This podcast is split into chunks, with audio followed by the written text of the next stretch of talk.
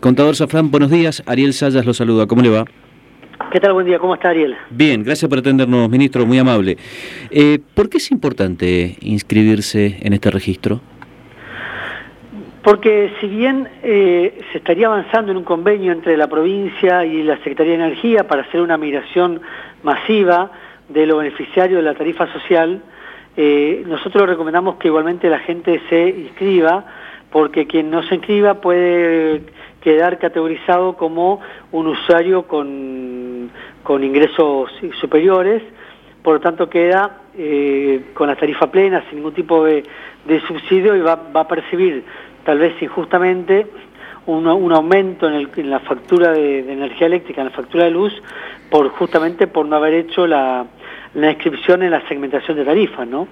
Eh, entonces, a partir de hoy, está habilitada nuevamente la, el plazo de inscribirse en la página ANSES en forma presencial o en forma virtual, en la página que, hemos, hemos publicado y donde ahí hasta el 31 de julio la gente puede, los usuarios de, que tienen hoy un servicio de luz, no importa que sean titulares de la propiedad o inquilinos, tienen que inscribirse en la página www.anses.gov.ar barra 9 barra 8983 y tener a mano la, factura de luz y lo, el quill de los integrantes del grupo familiar, que son los datos que piden para la carga. ¿no?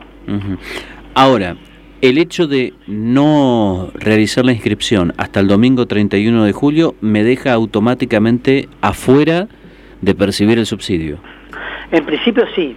En principio quien, quienes no lo hagan van a quedar eh, como presumidos como eh, usuarios con ingresos superiores, el tramo, el segmento 3 sería de los ingresos superiores a 364 mil pesos netos y con lo cual eh, eh, pierden todos los beneficios de los subsidios que hay de la tarifa energética y van a, van a visualizar en la factura de luz un aumento importante en su, en su factura, en su boleta. ¿no?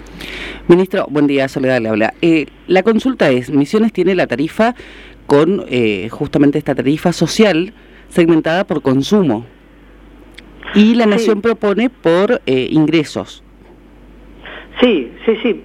En realidad lo que hizo la provincia en el año 2019 cuando el gobierno anterior, el gobierno nacional anterior de Macri, elimina la tarifa social nacional, muy pocas provincias, entre ellas Misiones, decide sostenerla eh, a los mismos usuarios que tenían en ese momento con tarifa social provincial, donde esos usuarios eran personas que tenían ingresos menores, ¿no? Entonces, es muy probable que los 120.000 usuarios que hoy tienen la tarifa social provincial son los usuarios que están comprendidos en el segmento 1, en los segmentos de ingresos inferiores, y, hay un compromiso de la Secretaría de Energía de tomar como válidos la información que envíe en la provincia a través de Energía de Emisiones de todos los usuarios, tanto de cooperativas como de la Energía de Emisiones, que hoy tienen la tarifa social provincial. Estamos a la firma del convenio, pero como aún el convenio no se materializó, igualmente estamos sugiriendo que hagan la inscripción correspondiente.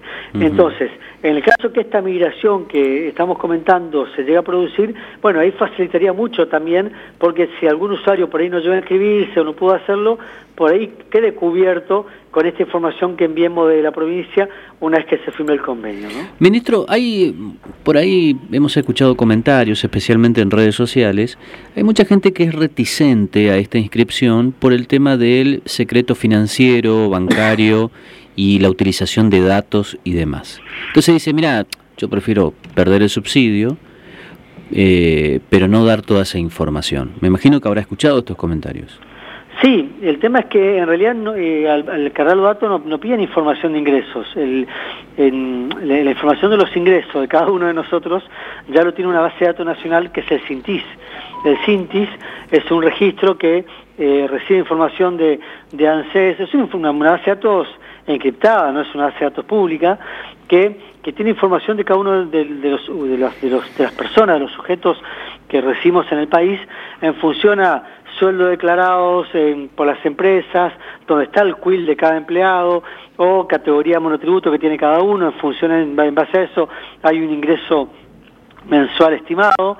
Entonces, uno al poner el quill, cuando Adolfo Safran carga su quill, ya el Sintis toma la información de qué ingreso tiene Adolfo Safran y qué categoría de usuario corresponde. En realidad no es que hay que informar ningún ingreso, sino que el, el, el Secretaría de Energía va a categorizar a cada usuario en función de los parámetros que le devuelva el Sintis, que no solamente tiene en cuenta los parámetros de ingresos, sino cuántas propiedades tiene declaradas y cuántos vehículos tiene declarado cada usuario, ¿no? cada grupo familiar.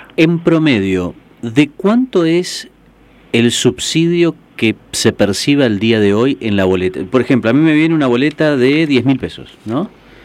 ¿Cuánto equivale a subsidios? Bueno, hoy en promedio el, subsidio equivale al 50% de la factura.